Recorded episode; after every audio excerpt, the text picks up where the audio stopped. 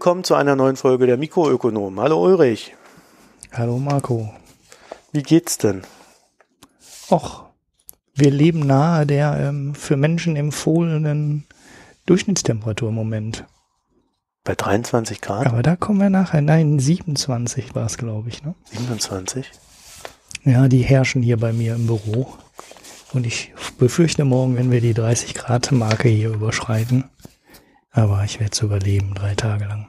Gut, in England ist das ja schon wieder eine Hitzewelle, habe ich heute gehört.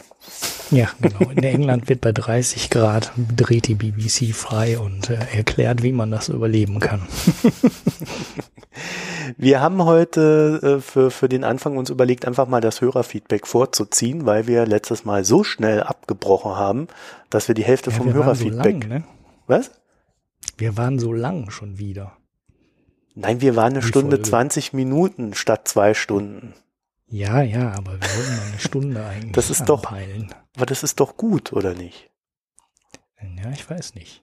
Naja, ich habe jedenfalls nach der Sendung geguckt äh, bei der GLS Bank.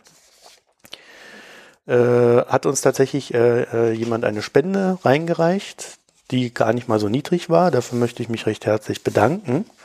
Danke, Thomas. Und äh, als ich heute nach Hause gekommen bin, denn ich habe ich, ich hab dich jetzt gefragt, wie dein Tag war, weil ich hat, heute war ja mal wieder so einer dieser Tage. Und dann bin ich, dann komme ich am am Ende des einen dieser Tage äh, so an meinem Briefkasten und dann kriege ich so ein schönes Schreiben der GLS Bank. Mhm. Die GLS Bank, wir hatten das, äh, als wir, als ich das eingerichtet habe, hat, hatten wir da schon diskutiert, dass die die Gebühren erhöht haben. Das stimmte so nicht, denn sie erhöhen die Gebühren zum 1.11. Das heißt, die, die Kontoführungsgebühr von 5 Euro für das Geschäftskonto, was wir einrichten mussten, beträgt dann 8 Euro. Mhm.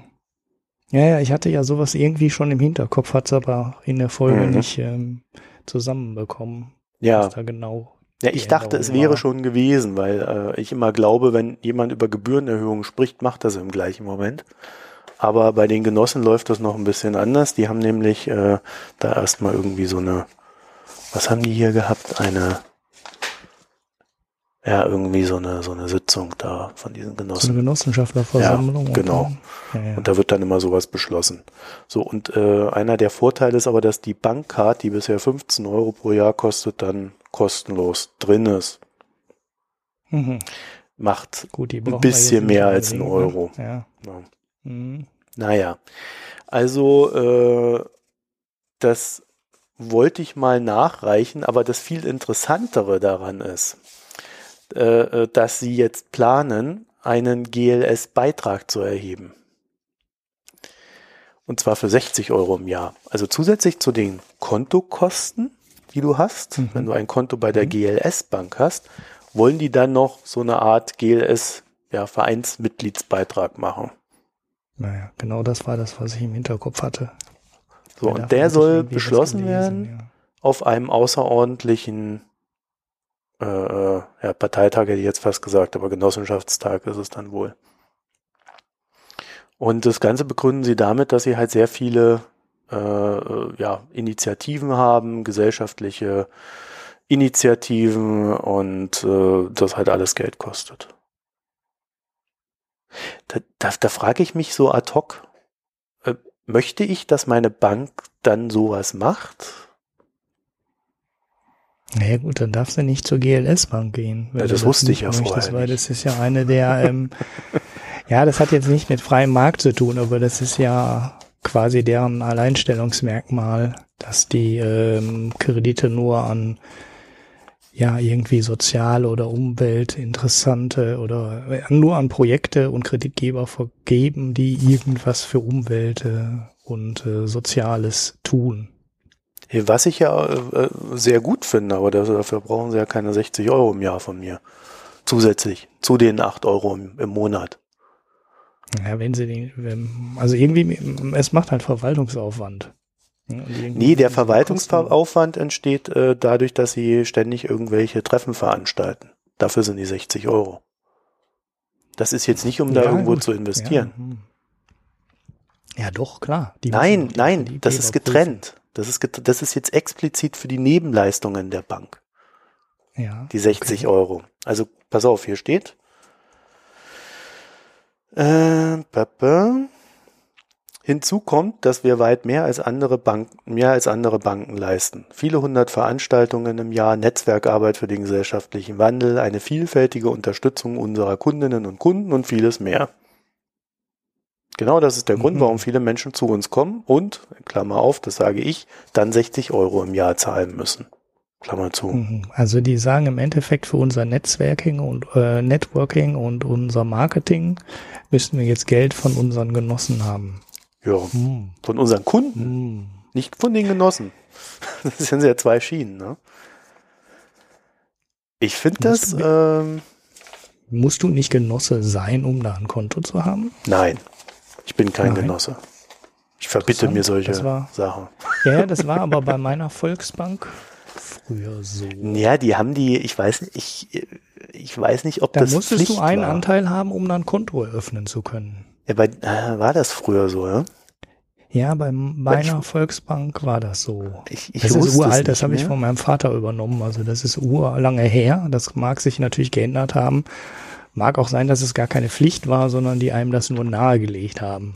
Aber ähm, Ja, das ist die dritte Mhm. Aufforderung. Also Ja. es, sie haben drei Sachen haben sie gemacht. Als drittes möchten wir ihnen nahelegen, dass äh, sie doch bitte Genosse werden.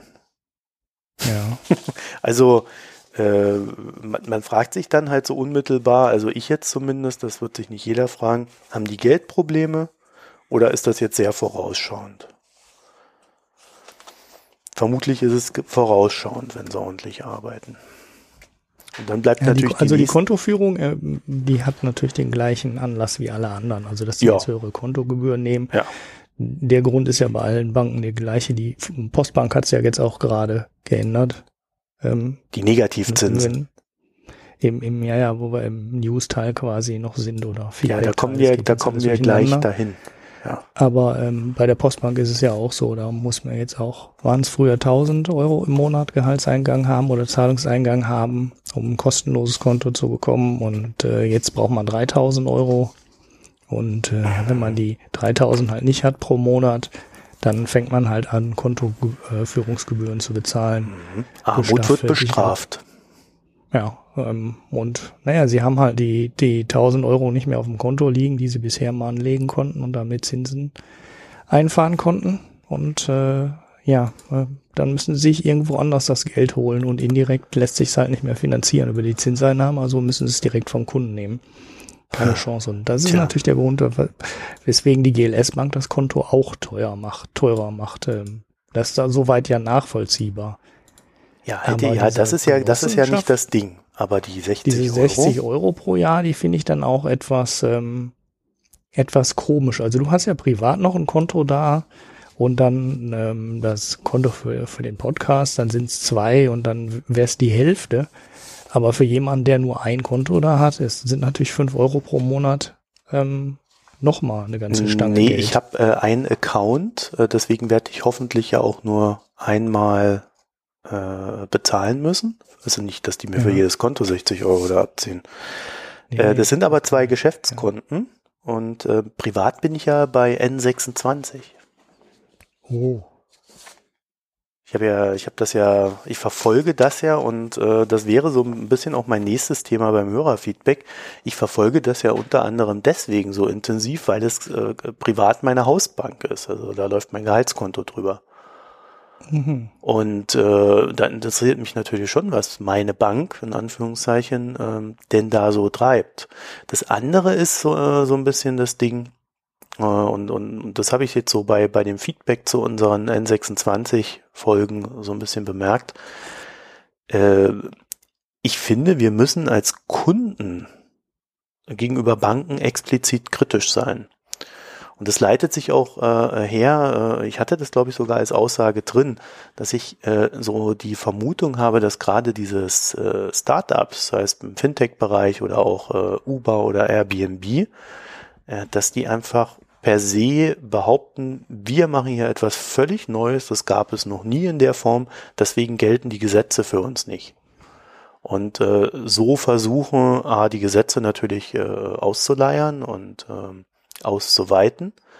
Äh, gleichzeitig aber auch äh, sich einen Wettbewerbsvorteil, einen unlauteren gegenüber jenen zu äh, verschaffen, die, naja, die da etwas strikter dabei sind. Und das sind ja nun mal die großen Banken. Oder auch zum Beispiel eine GLS-Bank, die macht ja auch bestimmte Sachen nicht. Deswegen, äh, ich finde schon, da haben wir auch als Kunden äh, so, ja, also da sind wir einfach verpflichtet, genau hinzuschauen, was wir da so treiben. Wir sind nun mal auch ein Teil der Marktwirtschaft. Ja, das wollte ich zu dem Thema noch loswerden, weil irgendwie hatte ich da so ein paar sonderbare Diskussionen, wo ich so das Gefühl hatte, ja, okay, die Leute sind so ein bisschen Fan dieser Bank, weil das irgendwie so alles ganz cool und toll ist.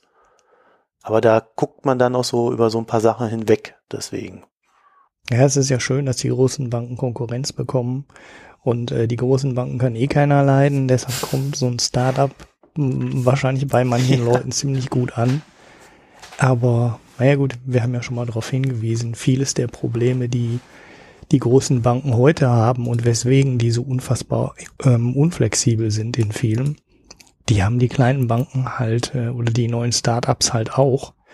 Und äh, ja, so richtig viel flexibel, äh, so richtig schnell und flexibel sind die halt nur so lange die ähm, die Auflagen nicht haben oder die Auflagen halt ignorieren. Und ähm, ja, ob die, ob man wirklich in drei Jahren mit ähm, Startup und einer neuen Bank so wahnsinnig viel glücklicher ist als mit einer alteingesessenen, die es heute schon gibt, wird sich noch zeigen. Aber ich kann mir gut vorstellen, dass sich die beiden ähm, unterschiedlichen Welten deutlich annähern. Also dass die, die kleinen Banken wesentlich unflexibler werden und viel mehr Auflagen bekommen mhm. ähm, und die großen halt auch in diese ähm, Internet-App-Welt äh, richtig reinwachsen und ähm, sich für den Kunden dann nicht mehr so wahnsinnig viel äh, tut an Unterschieden. Mhm. Und äh, das im Endeffekt in drei Jahren relativ wurscht ist, wo du dein Konto hast, weil die ähnlich sind. Okay, so Startup-Fans werden mir jetzt wahrscheinlich widersprechen und denken, äh, die großen Banken kommen da nie an und die sind viel zu inflexibel. Das interessiert die auch überhaupt nicht. Ähm, naja, wir werden sehen. Ähm, ich glaube, wenn man sich so die Apps anguckt, heute, die die Banken haben, können die an vielen Stellen schon das äh, so Konto aggregieren, also nur noch ein Konto haben und ähm, Kreditkarte direkt damit reinrechnen und nicht über eine einzelne Rechnung. Und so ein paar Sachen, die wirklich nützlich sind, ähm, setzen die halt auch um. Und das ist dann nicht so, dass man das hm. ähm, ausschließlich beim Startup bekommt. Ja, da bin ich ja ganz bei dir. Ich glaube, wir hatten letztes Mal auch die, den Hinweis auf äh, die Discount Broker äh, in den 2000er Jahren.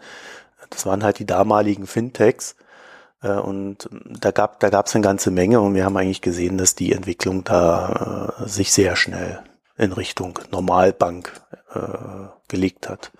Ja, das ist äh, das ist ja auch äh, zumindest meinerseits äh, eine, eine, so eine generelle Kritik an diesem ganzen Fintech-Hype. Es geht weniger um diese ganzen technischen Sachen, die die Jungs machen, weil die sind ja teilweise eher simpel. Ja, und dann siehst du, dass dann halt eine Performance-Rechnung schon nicht mehr hinbekommen wird, weil man es natürlich nicht will.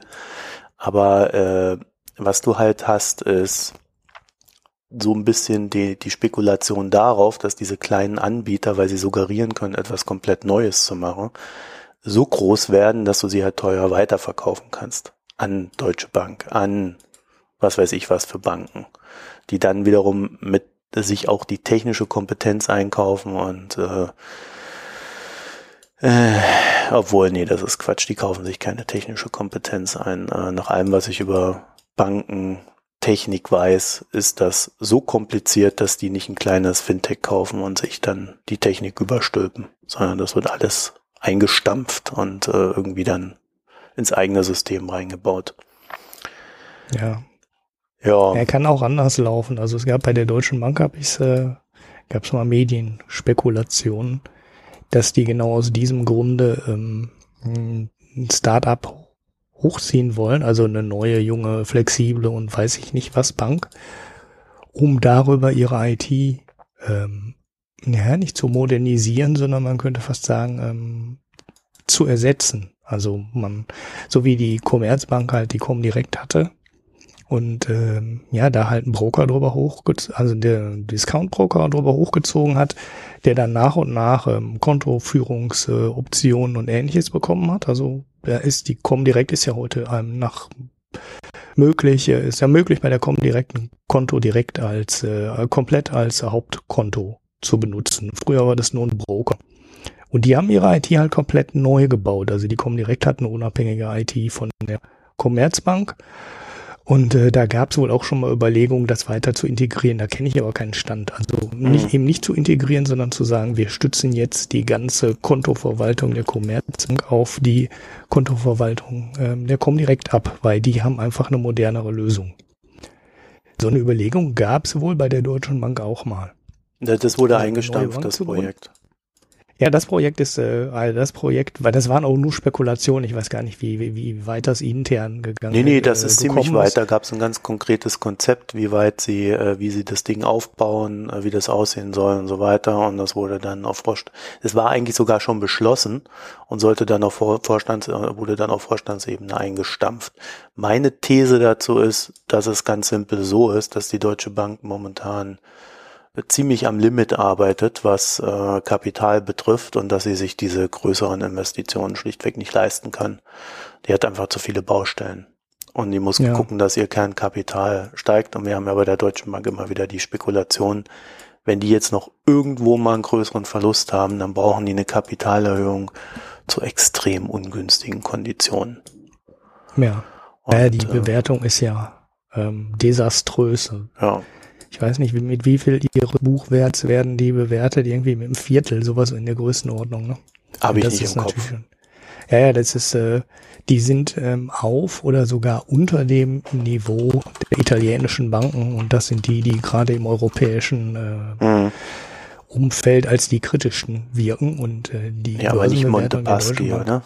Ist, ist noch niedriger. Nee, aber wenn alle zusammennimmst. Ich glaube, das war der ja. Durchschnitt aller italienischen Banken. Okay. Und die ähm, deutschen Banken gibt's ja nur noch zwei, die im DAX sind, die Commerzbank und die Deutsche Bank, die liegen sogar noch unter dem Durchschnitt der italienischen Banken. Also, ja, das stimmt. Das haben ist, halt äh, nicht so viele Problemkredite, vermutlich, ja. hofft man, zumindest noch keine entdeckten. Ja, ja. Und das ist natürlich für eine Bank, die sich selber für solide und äh, profitabel und äh, völlig risikolos hält, ähm, eine ja, völlig irre Bewertung, weil die Börse sagt eigentlich, äh, uh, wir sehen da Risiken ohne Ende, weil den Buchwert sollte eine Firma eigentlich immer wert sein oder zumindest so in der Größenordnung sollte eine Firma es wert sein. Das ist halt das, äh, was man beim äh, bei der Auflösung der Firma in der Theorie kassieren ähm, könnte, wenn, wenn man alles zum Buchwert losgeschlagen kriegt und wenn eine Firma 70 oder 75 Prozent unterhalb des Buchwerts äh, notiert an der Börse, dann geht man halt davon aus, dass da ähm, Verluste irgendwo noch schlummern oder die Buchwerte halt so hoch sind, eins von beiden. Ja, also die Deutsche Bank hat, glaube ich, auch genug Fall. Rechtsverfahren anhängig. Äh, das sind ja, glaube ich, über 7000 Rechtsverfahren oder so. Das war eine irre Zahl. Äh, die, glaube, 7600 oder so war das letzte, was ich mal gehört habe. Aber schlagt mich jetzt bitte nicht tot, wenn es nur 6000 sind. Ähm es war wirklich Wahnsinn. Und äh, allein aus die, äh, da, da, du kannst für so viele Verfahren gar keine reale Rückstellung machen, weil du, du, du, kannst, du weißt es einfach nicht, was dabei rauskommt. Ne? Äh, deswegen wollen sie sich da wohl dann auch über möglichst viel vergleichen und das wird halt auch alles kosten. Also die Kostenblöcke sind dann da und naja, äh, gut, wir wollten ja die Deutsche Bank jetzt hier nicht zu unserem Hauptthema machen, sondern ähm, wir haben letzte Woche so ein bisschen Feedback zu diesen Negativzinsen bekommen. Also äh, zum einen habe ich so aus äh, Journalistenkreisen gehört, dass das äh, tatsächlich die Leute bewegt. Also die Redaktionen äh, sind da, kriegen da wohl immer recht viel Feedback äh, bei diesen Dingen. Und das andere ist, dass äh, wir so ein bisschen das Gefühl hatten, nicht so ganz verstanden worden zu sein. Oder du. Hatten wir das beide? Oder ich? Ja. Oder wer? Ja, ja, also, ja, ja, wir hatten, wir hatten halt ähm, einen Leserkommentar, einen Hörerkommentar, besser gesagt. Ähm, oh, er hat's geschrieben. Der Dafisch hat's geschrieben. Dafisch, ja. Ähm, und äh, den müssen wir auch, den wollten wir erst auch kurz in die Sendung reinholen, aber dann haben wir den Termin auch irgendwie zweimal hin und her geschoben. Und ich wusste auch nicht, ob wir heute Abend kommen. Deshalb haben wir es dann sein gelassen. Ähm, der meint, der deiner Argumentation quasi widersprochen hat. Ähm, und meinte, das wäre ja nicht der Hauptpunkt. Vielleicht wiederholst du das mal kurz, deine Sache. Ja, ja, ich überlege ich überleg schon seit Tagen, wie wir das aufziehen, weil äh, es ist am Ende so, äh, viel von dem, was man über Negativzinsen sagt, wird am Ende, äh, geht am Ende darauf zurück, äh, oder führt am Ende auf die Analyse darauf zurück, was man denkt, was das Problem ist. Mhm. Und äh, für mich, und das differenziert sich gerade aber auch durch die Newslage so ein bisschen aus, da kommen wir ja auch gleich zu, für mich ist halt die Grundlage all dessen, was wir heute an äh, EZB-Gebaren, äh, aber auch äh, an, an Aktionen der FED oder der äh, äh, BOE, äh, Bank of England, ähm, sehen, das äh, hängt für mich alles mit der Finanzkrise zusammen. Wir haben die Finanzkrise gehabt, wir hatten riesige Bewertungsabschläge, äh, einmal in diesem Subprime-Bereich, das heißt diese ganzen äh, Hauskredite da in den USA, äh, wo man ja irgendwelche irren Konstrukte geschaffen hat, äh, um schlechte schlechte Hypotheken mit guten Hypotheken zusammenzubringen und dadurch die Risiken zu mindern. Ähm, da gab es ja Riesenverluste bei den Banken. Dann gab es Riesenbewertungsverluste durch äh, äh, Abwertungen an der Börse und äh, so, so diese Bankbilanzen müssen äh, zumindest in diesem Hypothekenbereich zweierlei gerade verkraften. Einmal diese ganzen Hypotheken, die mies sind und die nicht zurückgezahlt werden. Ähm, dann aber auch so Sachen wie, die haben dann einfach ein Haus bekommen. Statt äh, Geld. Und das Haus war und ja, äh, wenig wert. So, das heißt, die haben dort riesige Abschreibungen und äh, gleichzeitig haben wir jetzt Märkte, die teilweise überhaupt nicht mehr funktionieren, wie äh, ja, Anleihenmärkte äh, bei, äh, bei Staatsanleihen, die nicht so ganz gut sind, wie zum Beispiel die griechischen, da funktioniert ja gar nichts mehr, aber auch äh, Spanien und so weiter, da hatten wir ja riesige Probleme. So, äh, deswegen ist die Notenbank dann hergegangen, um die Bankbilanzen zu entlasten. Also das ist jetzt alles sehr zusammengestampft. Ja, das ist jetzt nicht die große Erklärung äh, der Finanzkrise, sondern so ganz rudimentäres Ding. Äh, so, dann sind ist die EZB hergegangen und hat gesagt, okay, äh, wir müssen irgendwas tun, um die Banken wieder äh, an den Markt zu bringen, damit die uns nicht abpratzen. Äh, dann hat sie verschiedene Aktionen gemacht, äh, die dann bis dahin ging, und darüber reden wir ja hauptsächlich gerade, A, dass äh, sie die Zinsen ganz stark gesenkt hat. Wir jetzt teilweise negativen Einlagenzins bei den ersten Banken sehen. Ähm, und dass äh, sie begonnen hat, Staatsanleihen vom Markt aufzukaufen. Das hat äh, die EZB vor allen Dingen deswegen gemacht, damit Banken, die zum Beispiel Staatsanleihen von, was weiß ich, Spanien haben, äh, oder Italien oder sonst was, die nicht mehr nach dem neuen Regularien mit 100 Prozent bewertet werden können in, im, im Eigenkapital. Dass die Banken die verkaufen können zu halbwegs gescheiten Preisen in einem Markt, wo auch ein Käufer da ist, also nicht in einem Markt, der illiquide ist. Und ähm, dann dadurch können die Banken ihre Bilanzen oder die Risiken in ihren Bilanzen runterfahren. Das heißt aber nicht, dass die Banken gesundet sind, weil äh, sie haben natürlich noch weitere Problemfälle in sich drin. So, jetzt haben wir den neuen Fall, dass die EZB äh, Mitte des Jahres, ich glaube im Juli war jetzt äh, der erste Monat, äh, begonnen hat, auch Unternehmensanleihen zurückzukaufen. Und da haben wir jetzt gelernt, dass sie nicht nur am Markt, also an der Börse Unternehmensanleihen gekauft hat, sondern dass sie auch begonnen hat, ähm, direkt zu zeichnen. Also sie hat zwei Anleihen direkt von den Unternehmen gezeichnet. Das mhm. ist jetzt eine News diese Woche gewesen, die mich äh, schier umgehauen hat, weil dann gehst du natürlich raus. Also, weil bisher war die Argumentation der EZB, wir machen das, um liquide Märkte für diese Produkte zu schaffen, damit die Banken wie auch die Unternehmen wieder funktionieren können. Ja, ja, Sie haben ja auch ein ganz explizites ähm, Staatsfinanzierungsverbot in den. Ähm, ja, ja, lass uns mal nicht zu so sehr ausdifferenzieren. Lass mich das erstmal zu Ende bringen. Ähm, und äh, das heißt, die EZB fängt jetzt gerade an, Unternehmen direkt zu finanzieren, nicht mehr äh, die Risiken den Banken abzukaufen. Und meine Meinung war bisher, und äh, noch bin ich bei der, dass die EZB ähm, zuvorderst das Problem Bankbilanzen beackert. Das ist, das ist ihre erste Aufgabe und das ist ihr Hauptfokus. Ihr zweiter Fokus ist in einem sehr eingeschränkten Maß Wirtschaftsförderung. Und da argumentiert ja, das hatten wir auch schon mal, glaube ich, diskutiert kurzzeitig. Ähm, da argumentiert man ja immer so hin und her. Es gibt bei der EZB äh, in den Statuten, die, die geben das her, dass die EZB die Wirtschaft bis zum gewissen, in einem gewissen Rahmen fördert, um ihr Ziel eines Zinssatz, äh, eines, einer Inflation von zwei Prozent zu erreichen. Das heißt also, sie hat durchaus die Möglichkeiten, da einzugreifen.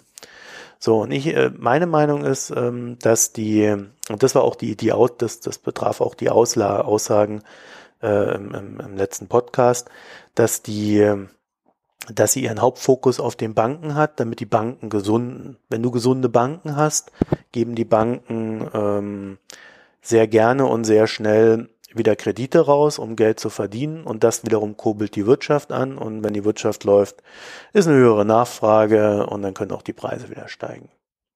So, bisher stellte sich mir diese Situation dar. So, jetzt haben wir äh, das letzte Mal das Ganze, muss ich sagen, weil wir es ja auch schon mal diskutiert hatten, recht kurz gehalten.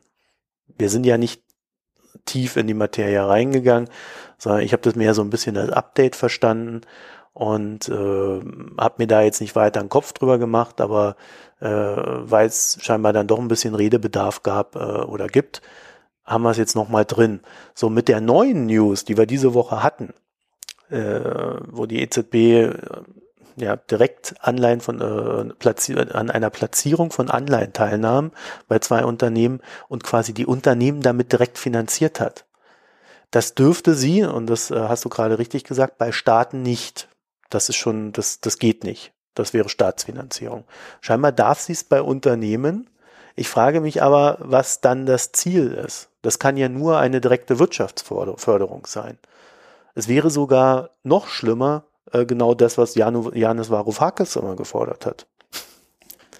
die EZB möge doch die Kredite direkt an die Unternehmen geben.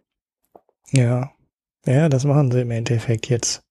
Ja, jetzt ist die Frage, stellt sich dadurch die Situation für mich anders dar? Und dann kann ich nur sagen, ja, also das Szenario ändert sich dadurch, äh, aber noch nicht wesentlich, weil es jetzt erstmal nur zwei Unternehmen waren.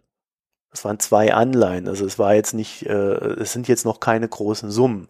Die Frage ist, ob die EZB auch so ein bisschen testet, sowas mal zu machen, um auch ein Signal zu senden. Weil Notenbanken funktionieren ja immer auch ähm, als als ja Signalgeber. Also eine Notenbank braucht ein großes Vertrauen und dann ist eigentlich das Wichtigste das Wording. Und mit diesem Wording, also mit ihrer Wortwahl, äh, beeinflusst sie die Richtung, in der die Märkte wandern, weil die Märkte dann darauf vertrauen, dass die äh, EZB ihren Taten oder ihren Indikationen auch äh, äh, Taten folgen lassen würde, wenn sie nicht eingehalten wäre. Also wenn, wenn der Markt sich nicht entsprechend entwickelt. Und dann gibt es so diesen, diesen äh, US-Börsenspruch, never fight the Fed. Und ähm, das heißt, du kannst nicht gegen die Notenbanken kämpfen. So, und deswegen funktioniert dieses System. Zumindest dann, wenn die Märkte funktionieren. So, ja. das wäre jetzt mal so die, die Basis für die Diskussion, weil du hattest da auch Einwände. Ja, ich habe, ähm, also konkret ähm, sehe ich die beiden Sachen halt andersrum, in der Gewichtung. Also ich glaube nicht, dass die Sanierung der Bankbilanzen der Haupt Punkt für die Notenbankpolitik ist, sondern ich glaube, dass sie wirklich über den ganz alten klassischen Mechanismus niedrigere Zinsen ähm, sorgen für mehr Kreditvergabe, ähm, sowohl für Privathaushalte, die dann mehr konsumieren, äh, wie auch für Firmen, die dann mehr investieren. Dass das ähm, quasi der wichtige Grund ist, warum die Notenbank die Zinsen senkt und ähm, Geld in Umlauf bringen will, damit es ausgegeben wird. Und, äh, na, also für Konsum und für Investitionen, für beide Teile. Für, mh, hm, ja, und ich glaube halt, dass das der wichtigere Grund ist, denn eigentlich in der ganzen klassischen äh, Theorie müssten wir bei niedrigeren Zinsen äh, viel mehr Investitionen haben und eigentlich müssten die Verbraucher auch wie verrückt konsumieren, denn wenn die Kredite oder die niedrigen Zinsen beim Verbraucher ankommen, ähm, wärst du ja doof, wenn du nicht auf Kredit ähm, finanzieren würdest. Okay, du kriegst ja als normal, als Normalsterblicher keinen negativen Zins, aber ähm, das Zinsniveau ist inzwischen so niedrig, dass dich eigentlich ein Kredit kaum noch Geld kostet. Ähm, und auf der anderen Seite macht es natürlich auch keinen Sinn mehr zu sparen. Ähm, und du solltest die, ähm, du solltest, äh, ja, wenn du Geld auf dem Girokonto hast, das macht halt keinen Sinn mehr. Und eigentlich solltest du auch in der Theorie dann mehr Geld äh, ausgeben und weniger Geld sparen. So, das war ja der Punkt, an dem wir letzte Mal in der letzten Folge da aufgesetzt haben und äh, durch die Zahlen festgestellt haben, der Effekt äh, tritt offensichtlich überhaupt nicht ein und die Leute sparen sogar tendenziell ein bisschen mehr als früher und nicht weniger. Ähm, das wollen wir jetzt nicht erläutern, warum, aber ähm, der Teil der Notenbankpolitik war, glaube ich, der Hauptgrund, warum die EZB die Politik so gemacht hat. Es geht aber aktuell überhaupt nicht auf. Also das ist äh, der Effekt tritt ja gar nicht ein. Und wo er eintritt, ist halt bei den Sachen, die auf Kredit finanziert werden. Und das ist die Immobilie. Und da wird, da sinkt halt, äh, da, da sinken halt deine Kosten für die Zinsen und für die Hypothek. Und äh, auf der anderen Seite steigen dann dagegen halt sofort die Immobilienpreise, ähm, weil es ja geht. Die Leute kaufen sich halt äh, für so viel Geld, wie sie eben abknapsen können, eine Immobilie und äh, naja, die, das Angebot ist halt beschränkt, die Nachfrage ist hoch und dann gehen halt die Immobilienpreise hoch. Und äh, ja, am Ende kaufst du dein Haus wahrscheinlich heute trotz des niedrigen Zinses äh, genauso teuer ein wie ähm, früher auch. Ähm, du zahlst ja offiziell dann nur zwei oder drei Prozent Zinsen statt fünf oder sechs, aber dafür kostet das Haus halt 400.000 statt 300.000. Ähm, ja, vielleicht ist auch der Grund, warum nicht mehr konsumiert wird, weil die Immobilienpreise halt hochgegangen sind für die Käufer. So ein Erstkäufer von Immobilien hat ja kaum hat ja auch nicht mehr so wahnsinnig viel von dem niedrigen Zinsniveau, weil er muss halt mehr für sein Haus bezahlen. Ist halt klassische Marktwirtschaft ähm, beim Arbeiten. Und äh, ja, geht die, geht die Rechnung mit den niedrigen Zinsen und den höheren Investitionen auf. Ähm, zumindest in Deutschland nicht. Also in Deutschland ähm, steigen die Investitionen nicht. Ähm, und naja, da kann man jetzt wieder sagen, für wen sollen die Firmen auch ähm, investieren? Weil wenn ihr Verbraucher nicht mehr Geld im Portemonnaie hat, äh, dann gibt er auch nicht mehr aus und dann ähm, wird auch nicht mehr investiert. So, hm, jetzt kann man im Nachhinein sagen, ja gut, vielleicht hat die EZB das doch aus den Gründen äh, gemacht, äh, die du für den, für den wichtigsten hältst oder für die wichtigen hältst, nämlich die Banken zu sanieren. Ähm, weil der Teil, den ich eigentlich in der Theorie äh, ja für den Hauptgrund gehalten hätte, ähm, scheint ja nicht so richtig aufzugehen. Ähm, und die Banken Sanierung, ja, scheint ja immerhin so weit funktioniert zu haben, dass die nicht massenhaft pleite gegangen sind, was äh, vor fünf Jahren oder vor, vor sieben Jahren ja ein realistisches Szenario war. Also da sahen die Bankbilanzen ja übel aus und vieles der Griechenland-Rettung, ähm, in Anführungsstrichen Rettung, hat ja eigentlich nur mit den Banken zu tun. Ja, Rettung ist gut. Die, ja. Das hätten die Banken in der Phase halt nicht ver verkraftet. Also ein Ausfall von 40, 50 oder 60 Milliarden Griechenland-Schulden hätte den, den europäischen Bankensektor komplett runtergezogen, weil das hätte den deutschen Sektor, die, die deutschen Banken getroffen massiv und die französischen auch. Das waren die beiden großen und äh, naja, dann, wenn die beide ähm, Riesenprobleme bekommen, dann ist halt der ganze europäische Bankensektor weg. Ähm, da braucht man sich keine größeren mhm. Gedanken drüber machen. Ja, ja also man, meine, also es, deine es gibt halt These, halt beide Gründe. Ja. Ne? Wir, also, wir werten die halt nur, wir werten die halt nur anders. Ich habe ja nee, im Kommentar nee, nee, von nee, nee, äh, es ist, äh, deine These funktioniert nur, wenn der Markt funktioniert. Und ja. äh, ich, ich sage ja, er funktioniert nicht aufgrund der Banken. Das ist der Unterschied. Ja. Und der ist, glaube ich, ganz ja. wichtig, äh, weil äh, wir, wir müssen ja uns nicht einig werden, aber ähm, ich glaube, äh, die Hörer müssen verstehen, wo der äh, wo, wo, wo, der, wo der direkte Ankerpunkt für eine jeweils andere Meinung ist. Weil äh, daran, also das ist immer das Wichtigste bei jedem Szenario, weil wenn du da ein bisschen dran drehst, kommst du dann plötzlich zu ganz anderen Ergebnissen. Und ähm, äh, du siehst, du hast es ja selber schon gesagt, äh, es funktioniert nicht so richtig. Also der Markt an sich funktioniert nicht und dann ist die Frage, warum funktioniert der nicht? Äh, und das kannst du halt auf die Banken zurückführen. Und äh, darum, da hast du dann wiederum den, den Auslöser Finanzkrise. Und ähm, ich, sehe das halt komplett von der Finanzkrise aus, dieses Problem. Das heißt, äh, ich habe dahinter da drin auch die Aussage, dass äh, diese, dass wir hier eigentlich von einer anhaltenden Finanzkrise sprechen. Ja, die ja. Notenbank versucht nur und die Politik versuchte damals nur, äh, die, die Auswirkungen dieser Krise abzumildern und in dem Moment, wo du sie abmilderst, äh, streckst du sie auf Zeit. Das heißt, sie hängt, äh, sie, sie hält länger an. Und ja. Äh, ja, ich an irg der, irgendjemand an der, muss, um kurz das noch zu Ende zu bringen, die goldene Regel ist immer, irgendjemand muss es bezahlen. Ja, und äh, auch wenn wir die Verluste auf die EZB ausweiten, ist da äh, aus, nicht ausweiten, sondern äh, abwälzen, ähm, dann ist das ein längerer Prozess, der nicht von heute auf morgen geschehen kann, außer die EZB geht halt in den Markt und sagt, ich nehme euch alle eure Probleme ab. Genau, da würde ich dann auch meinen, also ich habe ähm, noch einen Kommentar abgegeben auf die Anmerkung, ich hätte meinen Punkt da nicht richtig klar gemacht. Im Endeffekt war das der, das gleiche, was Dafisch im Kommentar gesagt. Ich hatte das eigentlich auch schon gesagt, das ist aber offensichtlich ein bisschen untergegangen. Daraufhin habe ich aber noch ähm, bei uns auf mikroökonom.de einen Kommentar abgegeben ähm, mit einer Kritik an deinem Punkt. Ähm, das mag jetzt sein, dass das nur eine falsche Vorgehensweise der EZB ist. Es mag aber auch sein, dass man daran erkennt, äh, dass das nicht der Hauptaspekt der EZB war, ähm, die Bilanzbereinigung.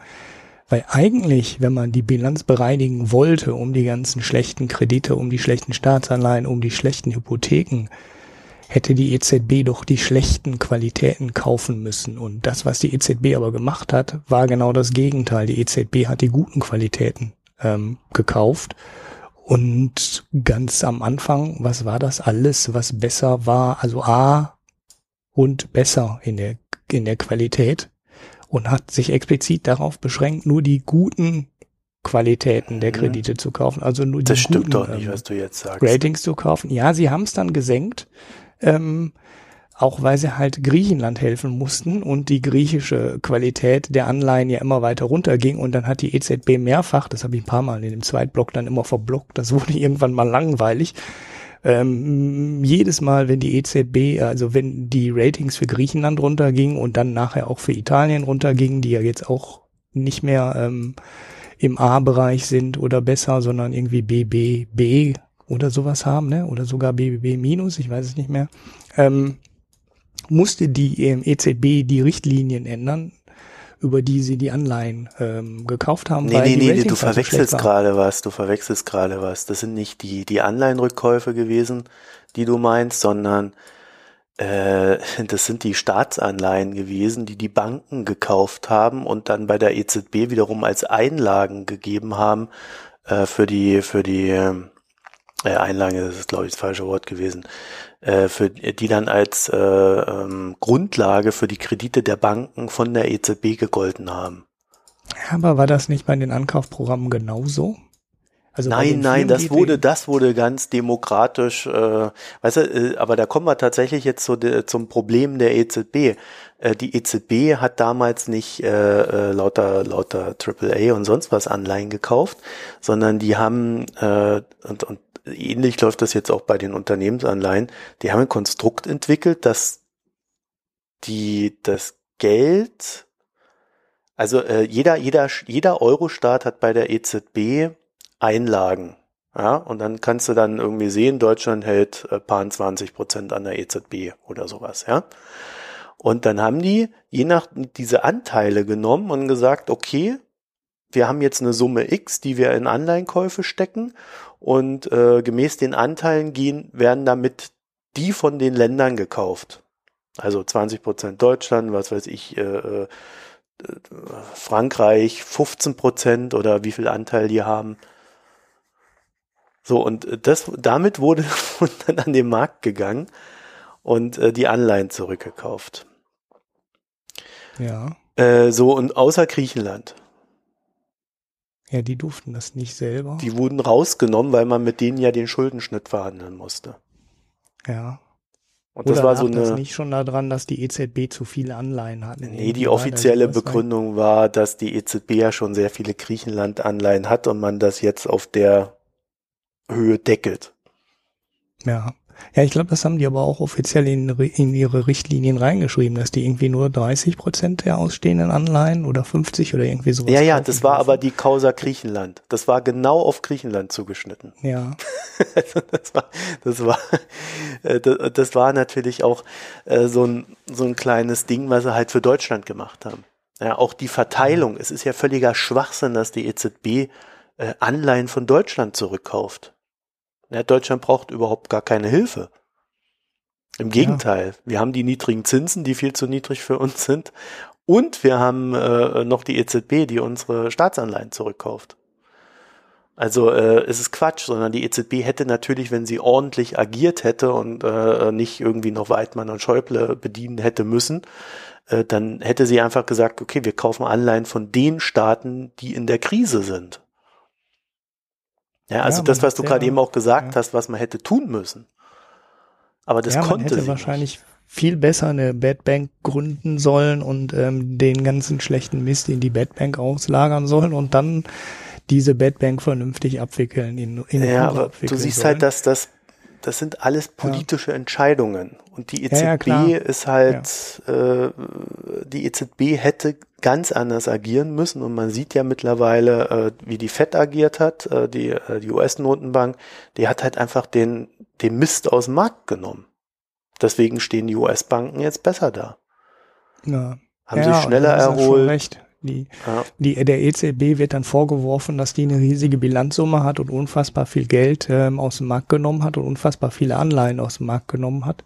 Ähm, aber dann sind halt 25 Prozent davon deutsche Anleihen und 20 Prozent französische Anleihen. Ähm, und da steckt überhaupt kein Risiko für die EZB drin in diesem Teil des Geldes, was die ja. bewegt hat, weil es halt äh, sehr gute Anleihen sind und die haben ja auch österreichische Anleihen und ich weiß nicht, was die braucht die EZB gar nicht zu kaufen. Da hast du natürlich sehr recht und äh, die hätten den Schrott aus dem Markt nehmen müssen und nicht äh, Aufkaufprogramme für ähm, sehr gute Anleihen machen, ja. die machen nämlich einfach keinen Sinn. So, jetzt ist die Frage, äh, ist diese, sind diese ganzen politischen Entscheidungen, die die EZB treffen muss, nicht vielleicht sogar das Problem der EZB? Dass sie äh, die Bankbilanzen halt nicht so schnell bereinigen kann, dass sie äh, die Wirtschaft, äh, wenn wir ihr das unterstellen, äh, halt nicht einfach mal wupp nach vorne bringen kann. Weil wir dürfen ja auch nicht vergessen, niedrig, niedriger Leitzins hat ja erstmal keinerlei Bedeutung. Die, die Notenbanken haben ja unter anderem deswegen in den Markt eingegriffen, weil die, ja, die, der Leitzins, wie der Name schon sagt, nur leitet. Er ist keine Vorgabe im Sinne von, äh, ihr müsst jetzt alle äh, niedrigzinsige Anleihen haben, sondern da geht's ja nur um, um den, den Banken äh, äh, Leitzins. Also das, dahinter steht ein Markt, der frei agiert. Und damit dieser Markt dahin kommt, dass die langfristigen Anleihen niedrige Zinsen haben, da, dafür muss auch die EZB eingreifen. Ja, also da, da sind so, da sind so verschiedene Sachen. Äh, ähm, ich weiß jetzt bloß gerade nicht, wie ausführlich man da jetzt reingehen soll, weil äh, da, äh, da kommt man immer vom einen ins andere. Ähm, nur der, der, der generelle Punkt dabei ist, die EZB kann gar nicht so agieren, wie sie müsste, und gleichzeitig wird ihr immer vorgeworfen, dass sie viel zu wenig macht. Ja, und ja, jetzt haben wir diese Woche ja. mit dieser News, und das geht ja dann auch schon wieder so ein bisschen in die Richtung ähm, für dich, für deine Argumentation. haben wir jetzt den ersten Hinweis, dass sie einfach mal sagt, ja, wir finanzieren jetzt mal äh, ein Unternehmen. Ich weiß nicht, vielleicht ist das auch ein Testballon, um mal so die Reaktionen abzuwarten. Ja, ist relativ ruhig geblieben. Ne? Also Erstaunlicherweise, ja. Man, genau, man hat es gelesen, wenn man an die Nachrichten intensiv verfolgt, aber in der Breite war es keine Nachricht, dass die jetzt Unternehmensanleihen direkt. Deutsches äh, Unternehmen. Ja, wer war es denn eigentlich? Ich weiß es nicht. Also das ich haben hat, sie nicht gesagt. Okay. Ich war unterwegs die ganze Zeit. Ich hatte keine Zeit, mir das mal in, im Detail anzugucken. Und ob ich da noch irgendwas finde. Aber äh, ja, also wenn es deutsche Unternehmen waren, dann wäre klar, warum alle so ruhig sind. Ja. Ja, vielleicht ist es auch in irgendeinem Land äh, passiert, wo sie keine Staatsanleihen mehr ankaufen dürfen, weil sie halt die Obergrenzen gezogen haben. Nee, sie haben ja ein, unabhängig davon ja mittlerweile auch ein Unternehmensanleihenkaufprogramm. Ja, ja, aber vielleicht haben sie es deswegen aufgelegt, weil, in, weil sie in bestimmten Ländern nicht mehr kaufen dürfen. Nee, das haben sie aufgelegt, weil die Staatsanleihen aufzukaufen nicht reicht. Ja. Also das ja, ist schon die, die Konsequenz also, daraus. Ja, die können ja, die können ja auch A sagen und B meinen, also weiß man ja auch nicht so genau. Ähm, naja gut, aber ja. da werden wir wohl nicht hinterkommen.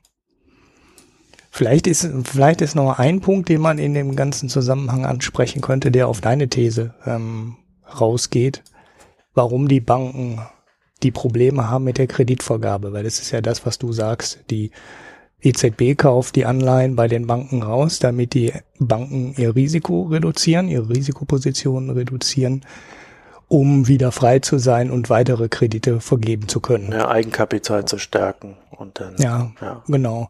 Und da sollte man zumindest mal kurz in dem Zusammenhang, glaube ich, erwähnen, dass die Verschärfung der Eigenkapitalanforderungen auch einer der Gründe ist, warum die Kreditvergabe der Banken nicht aus den Pötten kommt.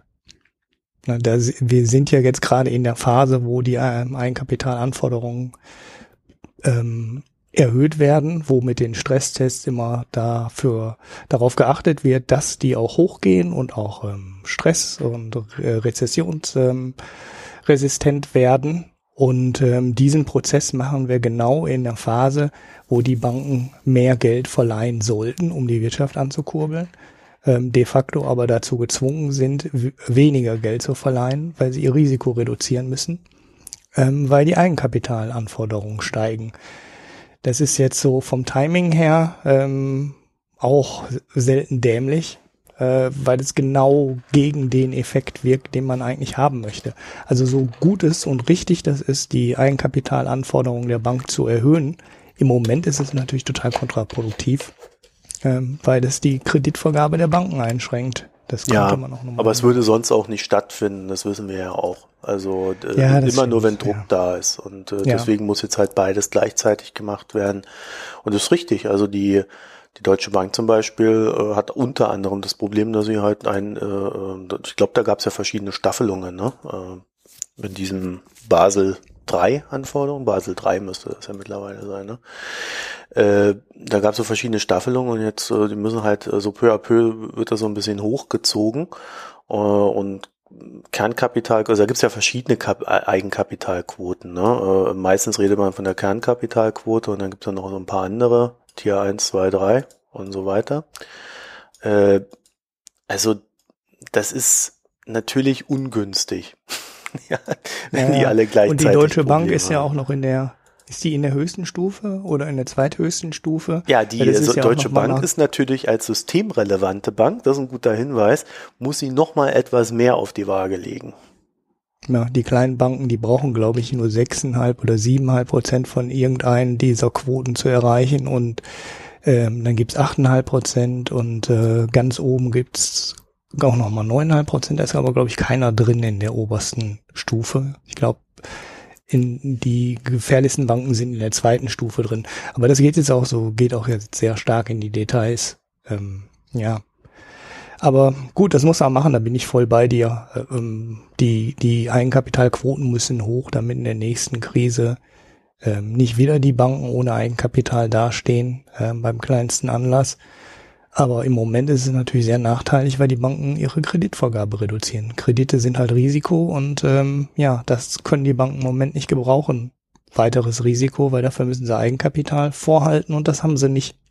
So, und dann äh, ist noch mal eine, eine der letzten, äh, das würde ich sagen, dann können wir, danach können wir das Thema dicht machen.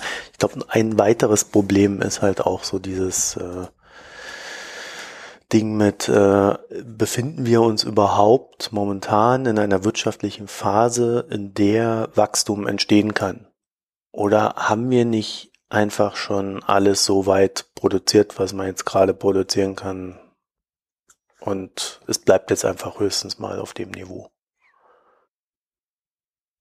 Oh, das ist aber ein großes Fass. Ja, das ist ein großes Fass, aber das ist etwas, mit dem wir uns immer wieder beschäftigen müssen, äh, wenn wir über solche Themen reden, weil diese Wachstums, ja, Wachstum erzeugt man halt nicht, indem man immer nur das gleiche Produkt verkauft. Ja. Und äh, ich habe, also meine, meine Bauchschmerzen befinden sich in der hin, in, in der Richtung und zwar schon seit den 70ern. Und du kannst das natürlich noch immer wieder mit so einzelnen Sachen ausweiten. Aber so generell habe ich so das Gefühl, dass wir irgendwie so, so ein bisschen auch so am Ende der Fahnenstange sind. Also das ist vielleicht mal ein Thema für die nächsten Sendungen. Und äh, ja, dann hätte ich vielleicht noch den Hinweis bei der EZB äh, ist auch noch das Problem, sie hat ja so eine verankerte Inflationserwartung von zwei Prozent und wenn da nicht zwei Prozent steht, dann muss sie irgendwas tun. Und dann hast du so Probleme wie der Ölpreis ist jetzt ganz stark gesunken und das drückt natürlich die Inflation. Das heißt, wir haben eine niedrigere Inflation, als wir es hätten, wenn man so, ja, es gibt die sogenannte Kerninflationsrate. Also ich glaube, das ist dann exklusive Strom, also äh, Energie und Lebensmittel. Lebensmittel. Ne? Ja. Ja. Also, also Gas, der sinkende Müll, Öl, äh, der sinkende Milchpreis und der sinkende Ölpreis würden dann nicht dazu führen, dass die Inflation sinkt. Hast du im Kopf, wo die Kerninflation gerade ist? Nee, für Europa? Europa nicht. Absolut nicht. Ja, also das ist eine der, Zahl, der die sehe ich so ähm, selten in Europa. Ja, du musst die auch echt suchen. Die taucht in den Pressemitteilungen, taucht die nicht auf. Die musst du dir echt immer in den Tabellen hinten raussuchen. Die Amerikaner melden die ja immer. Das mhm. ist ja, ja die ähm, darauf. eine der, eine der hm, vier Zahlen, glaube ich, die da immer drin sind und wichtig sind. Und in Europa musst du die Kerninflationsrate immer suchen. Die steht dann zwar drin in den Tabellen, aber die kommt nie in die Pressemitteilung. Warum? Weiß ich auch nicht. Eigentlich ist die interessant, denn Lebensmittelpreise und Energiepreise schwanken halt stärker. Also wir hatten vor drei Folgen haben wir darüber oder zwei Folgen gesprochen, warum der Ölpreis jetzt wieder auf 40 fällt. Und heute ist er wieder über 50. Das ist zwei Wochen her. Und äh, naja, das sind natürlich schon Schwankungen, die so. ziemlich extrem sind. Und die möchte man eigentlich in so einer langfristigen Inflationsbewertung ähm, nicht drin haben, weil es kann halt äh, im November schon wieder anders aussehen als jetzt. Dann können wir wieder bei 40 sein oder vielleicht auch bei 35. Mhm. Wenn wir Pech haben, sind wir auch bei 70. Wer weiß es schon. Das ist erstaunlich ähm, hoch. Ich habe sie gerade gefunden. Ich werde das mal verlinken. Äh, also 0,8 Prozent. Ich tippe mal. Trading Economics. Economics. Ups. Trading Wie viel Economics. 0,8. Ich rate. Ja, 0,9. 0,9. Ja, ja, ich habe vor, ich habe vor nicht allzu langer Zeit da nochmal drauf geschaut, äh, weil mich das auch interessierte, weil die, äh, weil die hier nie kommt in der, in der Überschrift, was die Inflation angeht. Und in Amerika ist es halt immer eine Zahl, die genannt wird, weil das ist die langfristig inter interessantere Zahl, ähm, ist es ohne mhm. die Energiepreise. Ähm, zumindest als zweite Zahl muss man die eigentlich dazu nennen weil da gehen die Lohnsteigerungen mhm. zum Beispiel mit ein und äh, ja, das ist im Endeffekt der große Inflationstreiber. Ähm, Wenn ja. man Angst hat vor Inflationsspiralen, ähm, dann muss man halt, äh, das geht halt nur über Löhne. Eine Inflationsspirale gibt's nur, wenn die Löhne steigen, weil die Inflation steigt, weil die Löhne dann wieder erhöht werden müssen und so weiter. Das ist die normale Spirale, die dann eintritt. Und äh, nur wenn die kommt, äh, muss man Angst haben vor Inflation. Und äh, das kann man immer ganz gut äh, daran dann erkennen, wenn man die Kerninflation guckt, weil dann hat man ähm, den Ölpreis und äh, die Lebensmittel raus. Das ist schon mal dann ein guter Indikator. Ja, also ich habe hier so eine Seite, ich kannte die noch gar nicht, die ist eigentlich ganz cool. Da hast du diese ganzen europäischen Daten hier, äh, was Preise und so weiter betrifft, auf einen Blick. Inklusive Schätzungen, Konsens, Prognose und so weiter. Äh, also mhm. Also das verlinke ich euch mal. Das gefällt mir ganz gut. Ja, da habt ihr dann noch so Ja, ja. Kerninflation, BIP-Deflator, Erzeugerpreise, Veränderung, Importpreise, Nahrungsmittelinflation und so weiter. Da kann man richtig Spaß haben. Was ich jetzt noch kurz erwähnen wollte, ist äh, dieser Effekt ähm, der sinkenden Energiepreise, der sollte jetzt auch äh, langsam weg Aufhören. sein. Also die, ja, der große Preisverfall ist halt hinter uns. Und wenn wir uns jetzt jährliche äh, Inflationsraten anschauen, dann müsste eigentlich langsam ähm, die offizielle Inflationsrate und die Kernrate sich wieder annähern. Also zumindest wenn der Ölpreis bei 50 Dollar bleibt. Da in der Größenordnung war er ja vor einem Jahr auch. Und dann ähm, gehen die beiden wieder in eine Richtung und dann werden wir sicherlich auf Sicht von ein paar Monaten auch mal irgendwann wieder eine Inflationsrate sehen, die eine Eins vorm Komma hat. Und äh, ja, mal schauen, wie die EZB dann weitermacht und was sie dann für eine Politik Mhm. umsetzt. Ja, also die Seite, die könnt ihr euch generell mal angucken. Da sind unglaublich viele Statistiken drauf, die Ich komme da andauernd drauf. Ich wundere mich, dass du die nicht, äh, dass Ja, du ich- die nicht kanntest. Also Ja, sobald du irgendwelche Indikatoren bei Google reinwirfst, ja, ähm, kommt entweder Statista, die eine super ähm, äh, Suchmaschinenoptimierung haben, wo du aber irgendwie an alles Interessante nicht drankommst, weil dann musst du dafür bezahlen und die wollen Ja, irgendwie natürlich. 30 oder 50 Euro für einen Monat haben, also völlig Monat, genau. Ja. Ja, völlig Ja, hirnverbrannte nee, ich Preise. äh, äh, habe ja da normalerweise das im System drin, deswegen.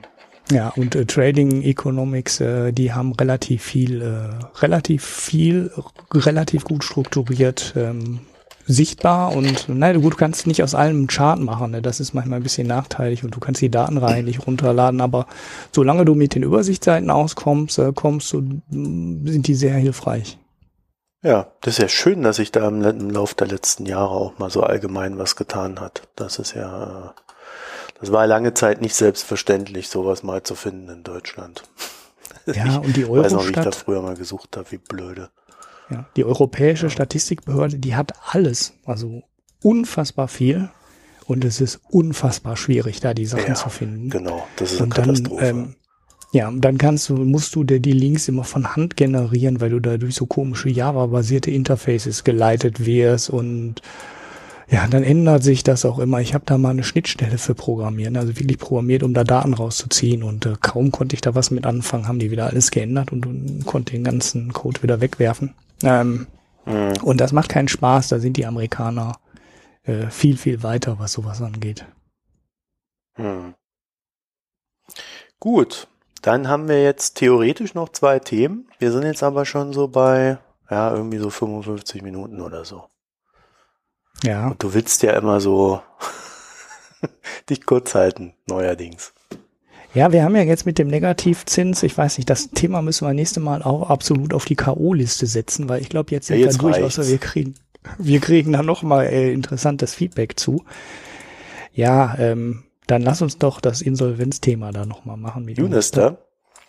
Ja, das andere wird so groß, also lass uns Ja, da geht's mir um an. was, aber das, äh, äh, wir können es ja so machen, wir, wir sprechen über Unister äh, und Mhm. äh, bei der Agenda 2010, da will ich dann nur so eine kleine Sache sagen äh, und ich werde das auch verlinken und da geht's mir um so einen ganz speziellen Aspekt. Mir geht's nicht um das Thema an sich, weil wir haben die Agenda 2010 in fast jeder Folge. Wir nennen sie dann einfach nur Neoliberalismus oder äh, Ja, ja. die die Bildungs äh, was weiß ich, äh, die Bildung ist schlecht oder wird immer teurer und so weiter. Neoliberalismus macht dumm, oder wie war Ja, das? ja, genau, so die eine Folge, ja, ja. Ja, ja, sehr gut, dass du das, das war ein schöner Titel. Ähm, ja, bei Unistar, ich habe mich heute, ähm, das ist so ein ganz spontanes Ding, äh, bei der Süddeutschen ist heute ein Artikel über Unistar erschienen. Wir werden den natürlich verlinken. Und äh, da geht es darum, dass der Insolvenzverwalter beginnen könnte, die Hanse Merkur anzuballern, weil diese wiederum äh, Kredite an Unistar vergeben hat. Und äh, diese Kreditvergabe erfolgte wohl äh, mit, äh, ja, war mit Sicherheiten verbunden. Und die, die Süddeutsche hat da so eine, so eine Räuberpistole draus gemacht, wie das die Hanse Merkur da so als dunkle Macht äh, so, so einen geheimen Plan hatte, um den Kunden von Unistar, also die haben ja diese Reiseportale gehabt, wie ab in den Urlaub und so ein Zeugs, ne? Äh, und äh, dass also die dunklen Mächte äh, den Reisenden irgendwelche Versicherungen verticken wollten, Reiserücktrittsversicherungen und ähnliches. was ja auch tatsächlich über die Portale erfolgte. Und Hanse Merkur wollte sich da einen, einen Direktzugriff durch ihr Investment oder ihre Kreditvergabe sichern. War wahrscheinlich auch so, ähm, ist jetzt aber erstmal kein unlauteres Geschäft. Der Artikel hat so einen Aspekt behandelt, der mich an unserem Insolvenzrecht extrem stört und über den fast nicht berichtet wird.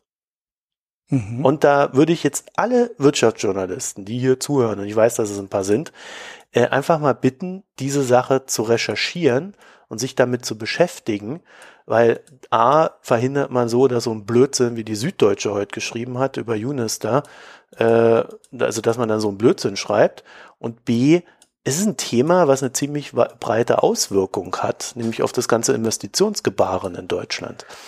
Es ist, äh, es gab ähm, jetzt, ach, ich weiß gar nicht mehr in welchem Jahr, war das 2009 oder sowas? Es gab jedenfalls eine große Änderung im Insolvenzrecht.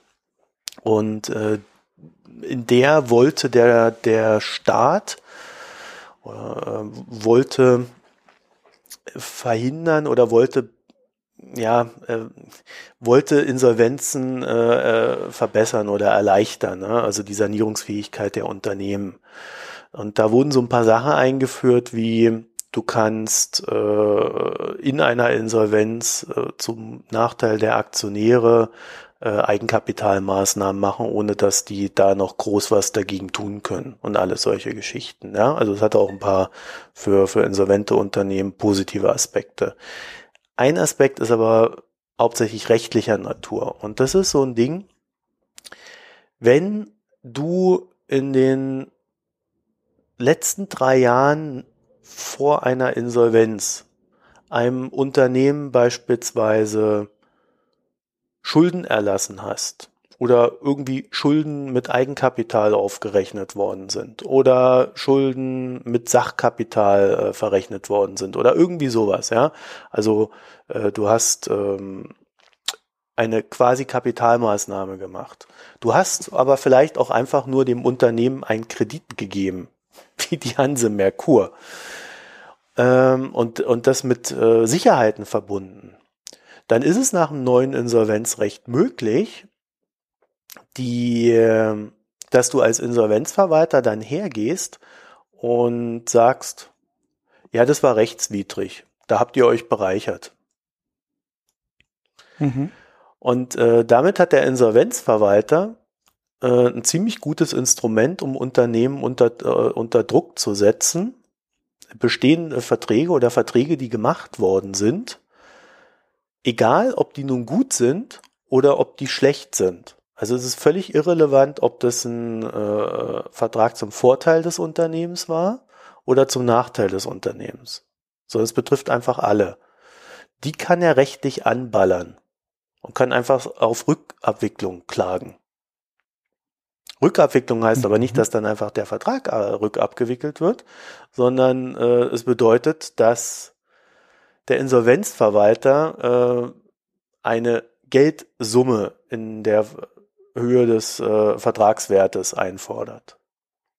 Das heißt, äh, es kann die Situation entstehen, dass du als Unternehmen oder als äh, Investor einem von der Insolvenz bedrohten Unternehmen oder vielleicht einem Unternehmen, das auch solide scheint, äh, einen Kredit zu diversen Konditionen gibst und der Insolvenzverwalter dann im, Nachhinein hergeht und sagt, das ist, das ist unlauter gewesen oder das, da habt ihr euch bereichert oder sonst was.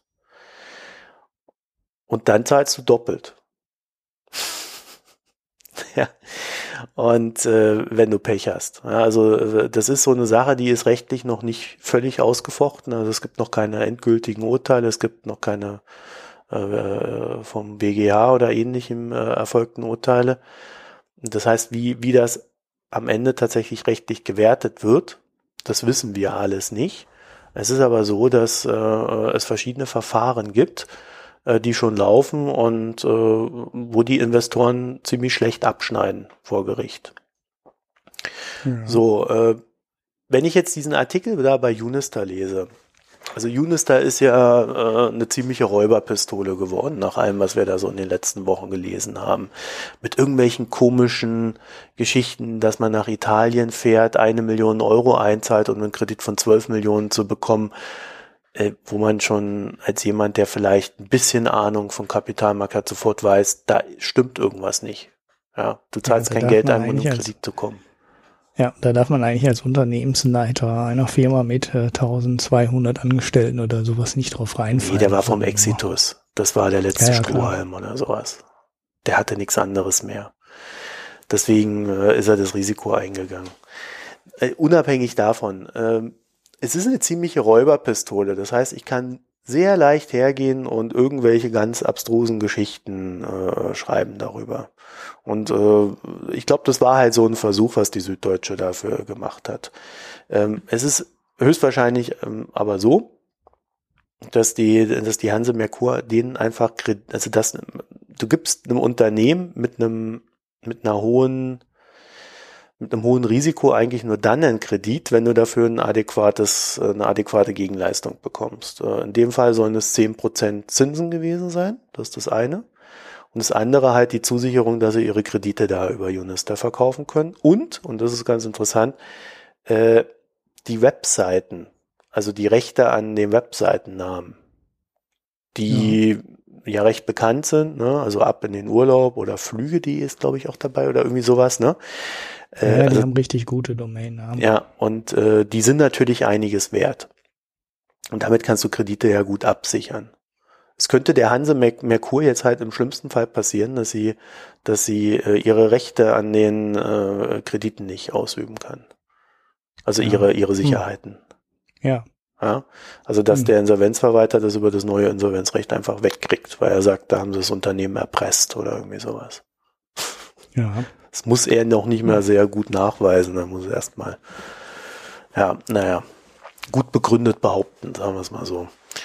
Äh, so, dann hat mich an dem Artikel auch noch eine zweite Sache gestört, die, ähm, also das, äh, da haben, da haben sie irgendwie zwei Quellen aufgetrieben, die gesagt haben, also ist es so, die, die, äh, die Hanse Merkur sagt momentan, es sind, sie haben einen Kreditausstehen von über 34 Millionen.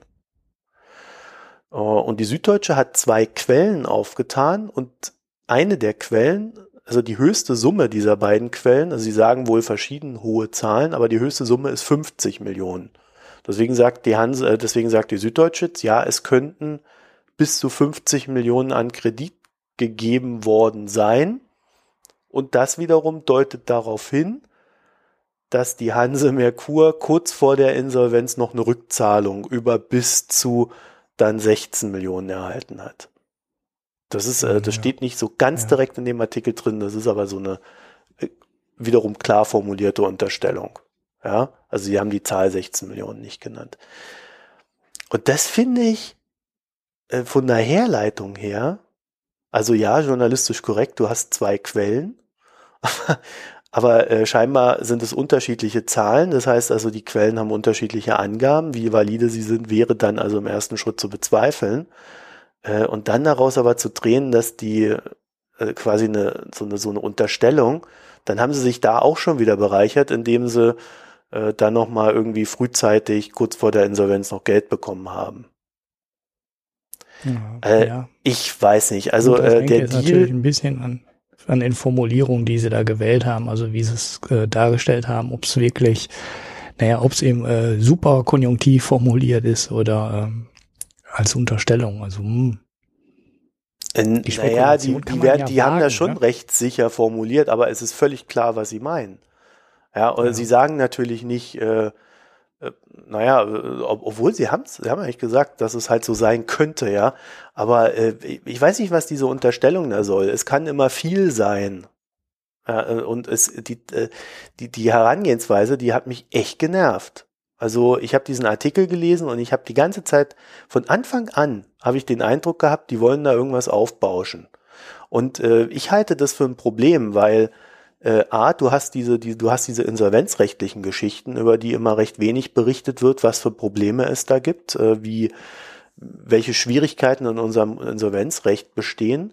Äh, daraus folgt aber auch, dass wenn ich als Investor sowas weiß, und ich sehe ein und, oder, und ich stehe vor der Wahl, einem Unternehmen, was ein paar Probleme hat, Geld zu geben, dann hat das zwei potenzielle Konsequenzen. Einmal entweder ich gebe aus Sicherheitsgründen kein Geld, um nicht selber dann irgendwann unter Beschuss zu geraten.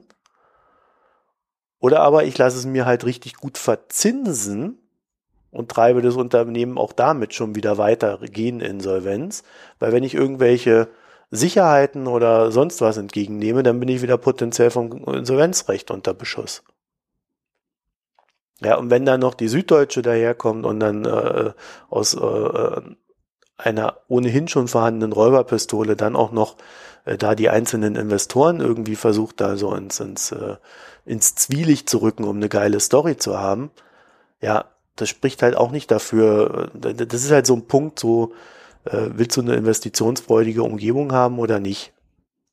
Mhm. Und ich bedenke solche Sachen mittlerweile immer mehr, weil, die, weil sie mir immer mehr auffallen. Ja. Und ich bin der festen Überzeugung, von, ich weiß, ich kenne ja nicht alle Investoren, ich kenne ja auch nur ein paar, aber äh, die, die ich kenne, äh, die berücksichtigen sowas auch. Und äh, also ich finde das nicht gut und das führt zu negativen Effekten. Die, die Story hätte man auch ganz äh, ordentlich bringen können. Ja, da, wär, da ist viel, viel drin in dieser Unister, über das man sehr ausführlich diskutieren könnte. Und das ist alles spannend. Das ist schon, was der Vorstand da getrieben hat. Ja, ja. Hm. Ich gucke mir gerade die Anleihe an, aber da fällt mir bei ein, dass es gar nicht die Anleihe von ähm, Unista ist, also direkt diese Travel. Hatten Welche? die eine börsennotierte Anleihe? Ja, die, Nein, es du meinst die Travel 24? 24 ne? Nur die Tochter, ne? Das ist eine Tochter von denen. Ja, ja, ich dachte, ich dachte, das habe ich gerade kurz verwechselt. Ich will gerade mal den Kurs angucken. Aber der hat sich ja ganz schön erholt. Ich bin überrascht. Der notiert, also was heißt erholt? Das Ding ist immer noch äh, tief, Tiefschrott. Naja. Kostet jetzt irgendwie so 30. Das Ding war aber 35 sogar. Du, du meinst die Anleihe hier oben. Ja, ja, von Travel24, die war unter 10. Also, also ja, du, der Aktienkurs von Travel24, der war bei einem Euro. Circa im Juli. Ja. Das ist jetzt bei vier Euro. Mhm. Also naja, da wird ganz schön rumgezockt. Ja, da wird ganz schön rumgezockt. Also, dass die Anleihe noch 30 bringt, wundert mich jetzt ähm, ehrlich gesagt auch. Aber ja gut, äh, vielleicht findet sich. Nee, die sind ja, also Travel 24 ist ja erstmal nicht pleite, ne?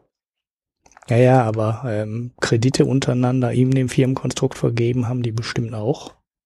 Ja, und, jetzt. Äh, nee, gut, aber jetzt So, ich kann es dir sagen, warum ne? die Anleihe so hoch ist. Am 28.07. haben sie eine Meldung rausgehauen, dass sie ein äh, Rückkaufprogramm für die Anleihe beschlossen haben. Das steigert mhm. natürlich auch ihre Kapitaldecke. Kaufst du 30 zurück. Das ist ja immer das, was wir bei den Griechen auch gesagt haben. Das sollen die Griechen noch machen. Warum dürfen die das nicht? Warum verweigert ja. man denen das? Sollen sie doch ihre Anleihen für 40 Prozent vom Markt nehmen. Ja, ja. ja, dann hätten sie ihre Schulden äh, mehr als halbiert. Ja, das sind zwei Drittel wären weg. Ja. Zumindest ja, bei denen, die sie bekommen. Ja, aber das ist dann halt wahrscheinlich auch der Grund, warum die Anleihe so hoch ist, bei 40 Prozent. Und warum auch der Aktienkurs gestiegen ist, das ist natürlich interessant. Ich habe das Ding gar nicht groß beobachtet, weil man das zu unkalkulierbar ist. Also ich halt äh, Insolvenzen sind generell immer schwierig. Und ähm, Vielleicht auch noch der Hinweis, äh, es ist keine Besonderheit, wenn ein Insolvenzverwalter etwas Rechtliches prüft. Das ist sein Job. Der muss alles prüfen. Ja. Es gibt nichts, was er nicht prüfen muss. Ja, also das, äh, das ist ganz normaler Tagesablauf. Naja, so. Ich wollte da nur so ein bisschen meinen Unmut mal nach außen bringen. Ja, so Agenda 2010, das musst du jetzt machen. Sonst rede ich wieder so nee, viel. Ich kenne auch deinen Aspekt gar nicht, den du da Ja, mein Aspekt ist folgender. Es gab einen Artikel von, äh, wie, der, der war früher bei der FTD, Chefökonom. Wie hieß denn der? Fricke. Fricke. Thomas.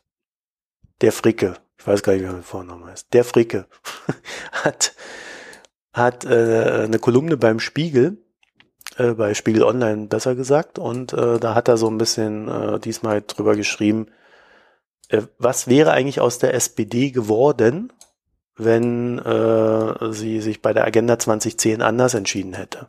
Hätte das wirklich irgendwie äh, dazu geführt, dass äh, die Wirtschaft jetzt schlechter dasteht Und er hat dann halt äh, in, in, der Kürze der, das ist ja eine Kolumne, in der Kürze der Kolumne äh, mehr oder weniger behauptet, nö, das würde alles genauso gut laufen wie jetzt auch. Und äh, nur die SPD wäre dann nicht bei 20 Prozent, sondern vielleicht eher so bei ja, 35, 40 Prozent. Was mich daran äh, interessiert hat, ist Folgendes. Und ähm, das ist auch so ein bisschen Selbstbeobachtung. Äh, wir haben in den letzten Jahren sehr oft gehört von der SPD wie auch von der CDU und auch von diversen Wirtschaftsgrößen, die Agenda 2010 war ein voller Erfolg. Das haben ja auch alle mitgemacht. Also behaupten alle, dass sie ein Erfolg war. Natürlich auch ihr Erfolg damit. Und das ist immer so ein bisschen, es ist natürlich immer gegen meine eigene Wahrnehmung gewesen.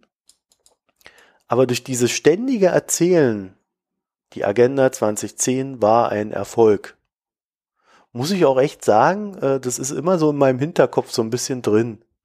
Äh, ich, ich würde so ad hoc aus mir selbst heraus immer den Neoliberalismus geißeln, den ich da, den wir ja da immer so als Oberbegriff nehmen. Aber so, äh, so direkt zu sagen, die Agenda 2010 ist der Grund des Übels, das ist dadurch so ein bisschen auch aus meinem Kopf rausgefallen. Und darauf wollte ich hinweisen. Ja. Ja, der Artikel war in einem, einen Punkt war da halt ganz interessant dran, fand ich ganz interessant dran, dass sie die Menge der Reformen ähm, aufgeführt haben, die ähm, für die Agenda 2010 gemacht wurden. Und äh, der vorsichtige Hinweis darauf, dass irgendwie inzwischen drei Viertel oder noch mehr der Reformen in der Zwischenzeit wieder kassiert wurden und wahrscheinlich am Ende ähm, bis auf die Senkung des Rentenalters ähm, kein Punkt wirklich übergeblieben ist von der Agenda 2010. Naja gut, ähm, die, die, die Hartz-IV-Geschichten, die sind ja alle da. Ja, okay, aber da ist auch, ja gut, der große Teil ist da, stimmt, das ist so umgestaltet worden. Ähm, aber ich glaube, das wird auch ein bisschen überbewertet, was da umgestaltet wurde. Äh, diese Ich-AGs und so ein paar Sachen, die sind ja auch komplett. Alles weg, ähm, ja.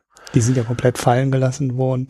Und äh, die Sozialhilfe, war ja vorher, früher auch nicht so organisiert, dass jeder gesagt hat, ich will jetzt Sozialhilfe haben und äh, das Arbeitsamt dann nicht gesagt hatte, du musst arbeiten und du musst aber arbeiten gehen. Ähm, da wird Hartz IV, glaube ich, auch ein bisschen zugespitzt, dass man äh, heute vieles auf Hartz IV zurückführt, was früher auch nicht so wahnsinnig unterschiedlich war. Klar, da sind schon Sachen anders geworden und die sind auch strenger geworden, aber ähm, Herr Schröder hat sich immer oft hingestellt und hat gesagt, für viele Familien ist Hartz IV heute besser als äh, die Sozialhilfe äh, früher. Ähm, und naja, viele Berechnungsbeispiele decken die Aussage.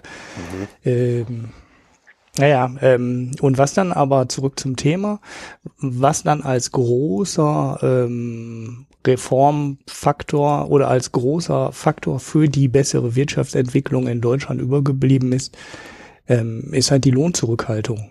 Und äh, die hat mit Agenda 2010 aber nichts am Hut. Ja. Sondern äh, das machen die Tarifpartner unter sich aus. Und äh, ja, das ist der Grund, warum Deutschland wieder wettbewerbsfähig geworden ist. Das ist auch der Grund, warum Deutschland heute viel zu viel exportiert. Ähm, das weiß man gar nicht, ob man das positiv bewerten sollte, weil viele der Ungleichgewichte, die wir in Europa haben, gehen ja darauf zurück, dass Deutschland so stark ist und möglicherweise eben auch viel zu stark ist. Und äh, ja, für Deutschland ist es gut. Ähm, hier sind die Arbeitsplätze geschaffen worden. Hier haben wir eine sehr niedrige Arbeitslosigkeit. Ob die Betrachtung dieses Erfolgs, Lohnzurückhaltung ähm, aus europäischer Sicht genauso ausfällt, ähm, wage ich mal vorsichtig anzuzweifeln. Und ich würde eher sagen, aus europäischer Sicht ist das, was für Deutschland ein Erfolg ist, ähm, eher ein Nachteil, weil vieles der Südländerprobleme in Spanien, Italien, Griechenland und Portugal geht halt darauf zurück, dass die wettbewerbsfähig, äh, wettbewerbstechnisch keine Chance gegen die deutsche Industrie haben. Ja. Wir sind halt, wir sind halt zu gut und unsere Löhne sind zu niedrig. Ja. Und in der Kombination genau. kommt halt kein Grieche dagegen an. Ja. Der Grieche kommt nicht gegen uns an. So ist das. Ja. Ja, wir haben halt 6% Überschuss. Ja, ne? wir kasteien uns selber, damit halt äh, es allen genau. anderen auch noch schlecht geht. das wolltest du ja, doch gerade sagen. Ja, und dann haben wir zu ja. viel Geld. Ähm, ähm, das könnte man auch nochmal schön auseinanderdröseln, aber das machen nee, wir Nee, das machen wir jetzt nicht. Aber ähm, ja. mir, mir war wichtig, äh, ähm, weil ich versuche auch mal so ein bisschen mich selber zu beobachten, wie ich so äh, reagiere und denke und es dann so im, versuchen, so im äh, Einklang mit äh, den Nachrichten und dem, was mir gesagt wird, so zu bringen. Also so, so ein bisschen Selbstbeobachtung immer. Und äh, da ist mir das dann aufgefallen. Also das ist echt ein Problem. Ähm, dieses, dieses stete Wiederholen, äh, sagt, man sagt ja auch immer irgendwie, steht der Tropfen höhlt den Stein. Also in gewissem Sinne funktioniert das schon, bloß weniger im Sinne, dass man es glaubt, sondern äh, dass man dann so, so Diskursreflexe entwickelt. Ja. Äh, Ja, ja, und man dass man das so ein bisschen einfach, ne? beiseite schiebt, das ist jetzt dann halt kein so Mhm. wichtiger Aspekt. Weil das hat Ja. ja irgendwie funktioniert. Äh, naja. So, dann haben wir noch ein paar News, die machen wir noch schnell. Eine der allerwichtigsten News. Es gibt jetzt einen Wirtschaftsblog, einen neuen, von einer Frau. Das ist der, Ui. das ist der, ich, ich glaube nicht der erste, aber momentan der einzige Wirtschaftsblog, der von einer Frau betrieben wird. Frau 700 Sache. Und, also heißt sie auf Twitter. Und das Ganze heißt, wie heißt denn das? Wo ist denn das? Irgendwas mit Milchmädchen. Ja, ich, Ich kenne das Milchmädchen. noch nicht. Ich habe das heute erst gesehen. Ich glaube, habe ich das in die News gestellt? Ha! Siehst du, aber jetzt, jetzt haben wir so eine große Pause gemacht. Ihr werdet den Namen äh, auf der Internetseite finden, die ich euch verlinke, und ihr werdet dort draufgehen und ihr werdet der Dame huldigen und sie anfeuern, weitere weiterzuschreiben und an, am Ball zu bleiben, weil das ist etwas, was uns wirklich gefehlt hat. Ja, Beyond Milchmädchen. Ja, Danach könnt ihr googeln, dann müsst ihr es finden. ist ja auch ein schöner, schöner, schöner Titel für einen Blog. Ja, mir gefällt das Thema Milch ja schon gut und so. Das hatten wir ja auch mal in unserer schwarzen, in unserer schwarzen Folge, die wir nie veröffentlicht haben. Ja, ja, ja. Milch und Butter. Ja, da hatten wir so schöne Geschichten über Crowdfunding drin. Naja. So, das war die wichtigste News und dann die äh, genauso wichtige, wichtigste News. Rettet das Handels... Nee, das Wirtschaftsblatt. Ich sag's immer wieder. Das Handelsblatt ist nicht zu retten. Ho, ho, ho. Rettet das Wirtschaftsblatt. Äh, es ist wohl soweit, dass aufgrund der großen Empörung über die Einstellung des Wirtschaftsblatts in Österreich ähm, sich der Verlag, der das Ganze einstellt, von dem wir ja die Vermutung hatten, dass er sich nur keinen Konkurrenz oder dass er die Konkurrenz gänzlich ausschalten möchte, indem einfach gar nichts mehr da ist. Ähm, der hat jetzt gesagt, dass er Gespräche, doch Gespräche mit potenziellen Investoren führen wird. Und auf Facebook, das werden wir euch verlinken, gibt's dann auch so eine, so eine Seite, rettet das Wirtschaftsblatt. Ja, da wird man dann informiert. Kann sein Vermögen spenden, keine Ahnung, ähm, was da noch kommen wird. Ja, Vielleicht wird es auch doch eingestellt. Naja, wir werden sehen. Vielleicht expandiert irgendjemand aus Deutschland oder der Schweiz dann nach Österreich und hält dieses Wirtschaftsblatt über irgendeine Kooperation am Leben. Mal schauen, zu wünschen wäre es denen. Und äh, naja, so ein Österreich ist jetzt kein Riesenland, aber schon ein Land in der Größe, wo man eigentlich eine Zeitung haben sollte, die sich nur mit Wirtschaftsthemen beschäftigt. Die Holländer haben es auch. So, die kriegen es auch hin. Also Österreicher, strengt euch an. Das muss irgendwie gehen. hm. ja, Es muss ja keine tägliche Zeitung sein, die in jedem Kiosk in Österreich liegt.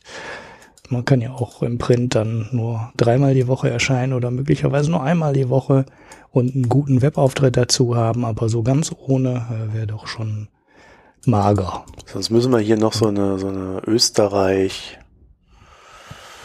Unterstützungsecke einbauen oder so, damit die ein bisschen was haben, die Armen. Ja. Ich kenne mich da nicht aus in Österreich, aber da kann dann vielleicht einer unserer Hörer einspringen. Ja, gut, dann äh, haben wir noch was? Ach so, ja, nee, die, die News haben wir schon eingebaut, die eine, die ich da rausgesucht hatte. Mehr News wollte ich gar nicht machen. Nö. Also Patreon-Unterstützung und so weiter gibt's ja auch noch nichts Neues. Ja, da musst du mir mal Ähm. die Zugangsdaten geben, damit ich da nochmal drüber rauschen kann, damit wir das dann auch noch einbauen können. Ja, hast du müsstest, ist auch egal. Äh, interner habe ich glaube ich eigentlich schon geschickt, aber ähm, vielleicht könntet ihr euch ja auch überlegen, was wir machen für Geld. das kommst du schon wieder äh, damit. Ja, das ist doch irgendwie, ich finde das doch, ich finde das lustig irgendwie, wenn man, wenn die Leser sagen so ab. Ähm, also ihr könnt euch überlegen, was Ulrich für euch macht für Geld. Ja, genau. Ich, äh, ich werde. Wir machen dann ähm, Ask Me Anything, so wie bei Reddit. Also wer als Supporter ist über 10 äh, Euro, der darf uns äh, wirre Fragen stellen oder so. naja, aber ähm, Mal schauen. Ja fürchterlich. Nein, also so, so Sachen kann man ja ohnehin immer machen. Ich äh, bin nicht der Meinung, dass das irgendwie miteinander verknüpft werden muss, äh, sondern äh, was man möchte, das äh, äh erhalten bleibe äh, und äh, ähnliches. Das äh, soll man halt unterstützen und äh, dann die Leute ihren Content machen lassen. Also es betrifft ja nicht nur uns. Und ähm, alles andere, äh, ich, weiß nicht, ich finde das irgendwie affig mit den Postkarten. Und ich will eigentlich auch nicht die Hörer irgendwie dahingehend manipulieren und verarschen, dass ich ihnen sage, äh, ja, hier, äh, wenn du 42 Euro im Monat spendest, äh, dann darfst du dich Producer nennen. Ja, nein, das macht keinen Sinn. Das sollte schon an irgendwelchen Sachen, an äh, irgendwelchen Dingen dann hängen. Also also wenn irgendwas Gut. Sinnvolles jemandem einfällt, dann bin ich dafür offen, aber ich kenne bisher tatsächlich noch keine sinnvollen Einfälle. Und den Content an sich, den will ich eigentlich nicht damit verbinden. Also es gibt ja so Möglichkeiten wie zu sagen, wir, wir äh, machen den Podcast äh, zwei, drei Tage eher, veröffentlichen wir ihn äh, für die, für die Leute, die irgendwie Geld reinschmeißen. Mhm. Aber ich weiß nicht, also nicht für den Podcast. Das, wir sind ja nee, hier das macht äh, kein genau, das professionelles. Ist äh, ja, ich hatte als Perks ja nur mal so, so, so einen Unfug überlegt, wie ähm, ab 50 Euro im Monat ähm, können wir einmal eine Pizza essen und ein Bier trinken und ab 100 Euro können wir in jeder ja, das Folge. ist ja wieder was anderes. Da erzählen wir ja nur, was wir mit dem Geld machen. Genau. Ja, das ja. kann man sich ja auch mal überlegen. Äh, da gibt's ja auch Möglichkeiten. Äh, also mein Geld, was ich darüber einnehme, das kann ich jetzt schon sagen, äh, das fließt zu 100 Prozent in ein Projekt, das ab November da ist, was noch keiner kennt. Oh, ja, ich schon. Ja, du kennst es rudimentär. Aber ich gesagt, ich kann ja, schweigen. Ja, schon mal. Ja, du kennst aber auch nur einen Teil dessen. Ja, ja, ja, ja. Niemand weiß alles. Na doch, ein paar Leute wissen das, aber äh, das mache ich dann, das startet dann nach meinem Urlaub und das alles, was was auf, äh, also was was hier reinkommt, äh, wird nach Abzug der Kosten zwischen uns ja aufgeteilt, können wir ja auch mal sagen. Und äh, äh, mein Teil verwende ich dann so 100 Prozent darauf. Ja. Da, da, da gerade ja, erstmal sollten wir da gerade einen teuren Grafiker beauftragt.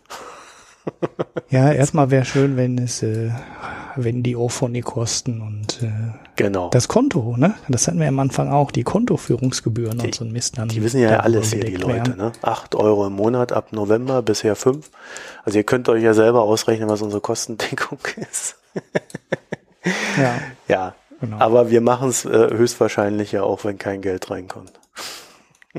genau. Nein, machen wir natürlich nicht. So. Wir müssen drohen. Wir dürfen nicht zu nett sein. Ah, okay. Das geht ah, nicht. Okay, okay. Wir machen es nur für Betrag X.